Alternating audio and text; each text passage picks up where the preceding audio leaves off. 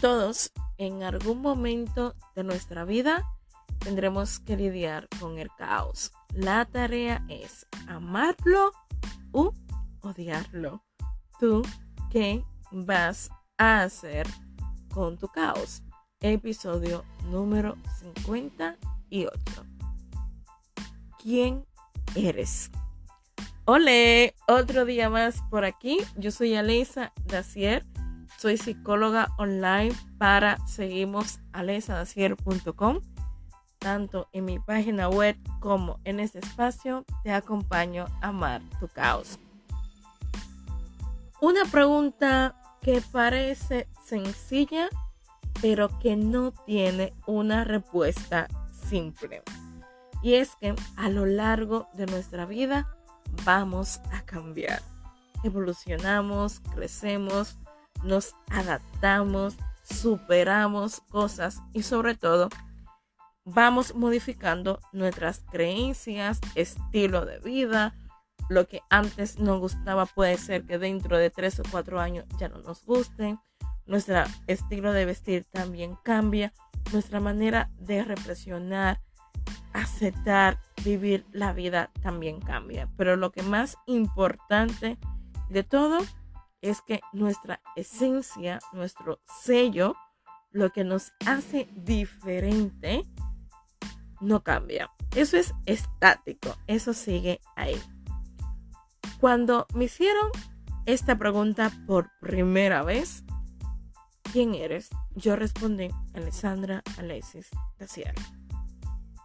¿Quién eres? Otra vez me preguntaba aquella persona que estaba dando un taller emocional yo le dije, Alessandra Alexis Tassier.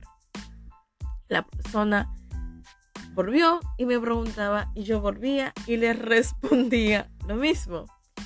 Y hasta que me dijo, ¿tú quién crees que eres? Y es impresionante que muchísimas veces no somos conscientes de saber quién yo soy y reconocer tanto lo bueno como lo malo es de muchísima valentía. Hay que ser muy valientes para reconocer esa parte negativa que tenemos, porque somos seres humanos. Y recuerda, aquí nadie es perfecto. El quién eres te ayuda a ti a desnudarte, descubrirte y sobre todo ver otras facetas de ti. Y me gusta mucho traer este tema en este espacio porque es un espacio donde hablo de caos. Y muchísimas veces cuando el caos está presente, nos alejamos de nosotros o tenemos actitudes, pensamientos, acciones que decimos, uff, esta no soy yo, pero sí, sí eres tú cuando hay rabia, cuando hay tristeza, cuando hay frustración, actuamos de una manera que decimos, wow, no sabía que yo era así. Yo tuve que pasar por una traición para darme cuenta quién soy yo cuando alguien me traiciona. Tuve que vivir un desamor para darme cuenta quién soy yo cuando una relación termina tuve que lidiar con el caos de una pérdida física muy importante para darme cuenta quién soy yo cuando pierdo algo. Tuve que tener crisis existenciales para darme cuenta en realidad quién soy yo cuando las cosas no salen como yo quiero o cuando no tengo la menor idea de qué hacer con mi vida. Tuve que tener problemas económicos para darme cuenta de quién soy yo cuando económicamente no estoy bien. Tuve que conectar con la soledad para darme cuenta de quién soy yo cuando emocionalmente no estoy conectada con los demás, sea amigos, familiares o pareja. Y con cada caos, con cada proceso que vivimos, vamos descubriendo quiénes somos. Vamos armando un puzzle, un rompecabezas y vamos descubriendo quiénes somos. Pero ese descubrir quiénes somos es un viaje que nunca termina. Y sí, es desesperante llegar a los 30, 40 y darte cuenta que te gusta, que te gustan otras cosas, que no piensas igual, que piensas diferente. Eso se llama evolucionar, crecer, porque la vida es movimiento y siempre estamos cambiando en todo tiempo. Quieras o no quieras, es parte de la vida hacerlo. Nunca dejamos de crecer y mucho menos de cambiar. Y todo eso, el darme cuenta de quién yo soy, es también descubrir cualidades que me ayudan a mí ser una mejor persona, descubrir una mejor versión, entender, detenerme y es como hacer un escane desde mi pasado hasta ahora y darme cuenta de todas las cosas que he ido superando, de todas las cosas que he ido sortando, de todas las cosas que he ido mejorando, de aquellas personas que quiero, voy a querer y también de aquellas personas que he dejado de querer. Y es curioso, es impresionante que la pregunta de quién eres abarca tanto. Porque no solamente es decir, no es solamente decir tu nombre bonito que te dieron tus padres con sus apellidos, sino también reconocer quién eres tú emocionalmente. Y sería bueno para poder hacer un ejercicio muy práctico que cogieras una hoja y escribiera yo quién soy y ese quien yo soy podía ser quién dicen los demás que soy yo. ¿Qué opiniones tienen los demás sobre mí y es realidad? ¿Qué opiniones tienen los demás sobre mí y es falso? ¿Qué opino yo sobre mí? Sería bueno hacer ese ejercicio. ¿Quién eres? Si fueras consciente de todo lo que has evolucionado hasta la fecha, quizás diría, uff, soy una persona cambiante, uff, no soy una persona estable y no, nada que ver. Cada etapa que hemos vivido a lo largo de nuestra vida ha ido mejorando, ha ido reconstruyendo una mejor versión de la persona quien soy yo ahora. Si ahora mismo puedes detenerte y ser consciente, decir, ahora mismo quién soy yo, a nivel emocional, a nivel profesional, a nivel espiritual, a nivel económico, material. O sea, ¿qué, ¿qué, es lo que tengo? ¿Qué es lo que he conseguido? ¿Cómo lo he conseguido? ¿Cuáles cosas estoy dándole importancia? ¿Le estoy dando valor? ¿Cómo me llevo con mis emociones? ¿Cuáles cosas puedo gestionar? cuáles cosas no, qué cosas se me hacen difícil a mí poder ponerle nombre, emociones, sentimientos, pensamientos.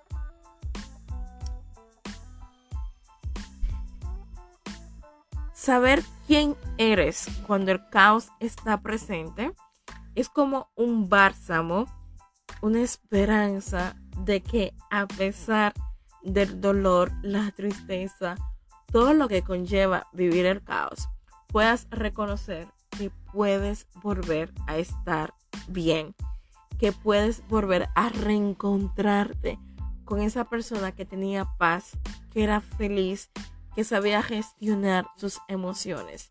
Y sí, yo sé, el caos nos ayuda a nosotros a avanzar, a cambiar cosas, pero como dije al principio, lo importante siempre aquí es que tu esencia, ese sello, tu identidad como persona no muera a pesar de los cambios que vas haciendo durante todo el proceso de crecer, evolucionar, que es la vida en sí misma. Quien yo soy te permite a ti también darte cuenta de todas aquellas cosas que has conseguido, tus metas, tus sueños, esos objetivos y también esas cosas que has superado. Si tú hicieras una lista desde que has comenzado a ser consciente de la vida hasta la fecha, de seguro has superado cosas impresionantes y te sorprenderías en darte cuenta de ello. ¿Cuántas veces te has preguntado, yo quién soy? ¿Quién soy? Y ese quién soy se puede descubrir escribiendo. Descríbete físicamente. ¿Qué ves en ti? Sé tu espejo. ¿Qué ves en ti? ¿Qué cosas aprecias de ti? ¿Qué cosas te hacen sentir orgullosa de ti? ¿Qué cosas amas de tu cuerpo, de tu físico, de tu carácter, de tu personalidad?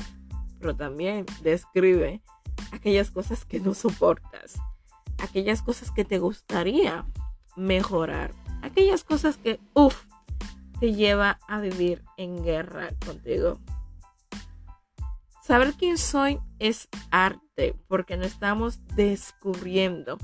Es como desnudarnos en el sentido de vernos tal como somos, con nuestras perfecciones, pero a la vez con nuestras imperfecciones. Es reconocer todo, absolutamente todo de quién soy yo y sobre todo cómo me llevo con esa versión de quién yo soy. Y sobre todo, a la vez también ver qué tipo de persona yo quiero ser. Qué tipo de persona me estoy construyendo al presente, al futuro. Desde el presente a mi futuro, hacia dónde quiero llegar. ¿Cuáles son los cambios que quiero hacer? Físico, emocionales, profesionales, sentimentales, familiar. Si ahora mismo alguien te preguntara quién eres, ¿cuál sería la respuesta? Yo recuerdo cuando yo estaba en mi época de las apps de ligar, de conocer personas, buscar el amor. Yo siempre me describía con una cualidad no muy positiva en mi perfil. Y las personas que me escribían se sorprendían. Decían, uff, qué valiente eres que hablas de cosas negativas sobre ti. Y dije, bueno, a mí me costó bastante resaltar la parte negativa que yo tengo, porque en mí hay sombra, hay muchísimos demonios, pero también hay virtudes, hay cualidades que son muy bonitas pero yo creo que cuando estamos vendiendo, cuando estamos buscando el amor, siempre ofrecemos la cara más bonita. Y es obvio, nadie desde el principio va a hablar de sus demonios, de sus inseguridades, de aquellas cosas que necesita o que tiene que cambiar. Pero yo creo que si le diéramos importancia a la parte negativa, que para mí es parte del ser humano, fuéramos más, eh, más seguros de quiénes somos, fuéramos menos exigentes con aspirar o creer que debemos de ser perfectos. Cuando yo soy consciente de todo lo que hay en mí, yo no voy a buscar el agradar por agradar. Más bien voy a buscar personas que también tengan esos valores que yo tengo, que es el reconocer que soy imperfecta, que no quiero ser perfecta, que está bien tener sombras. Siempre y cuando, como yo digo, esa parte negativa que tenemos, por favor, no le haga daño a los demás. Y sobre todo, no te haga daño a ti mismo.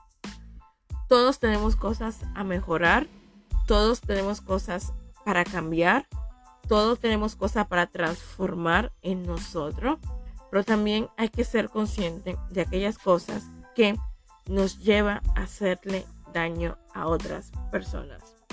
En ese proceso de descubrir quién eres, intenta también analizar qué daños le has dejado a otros.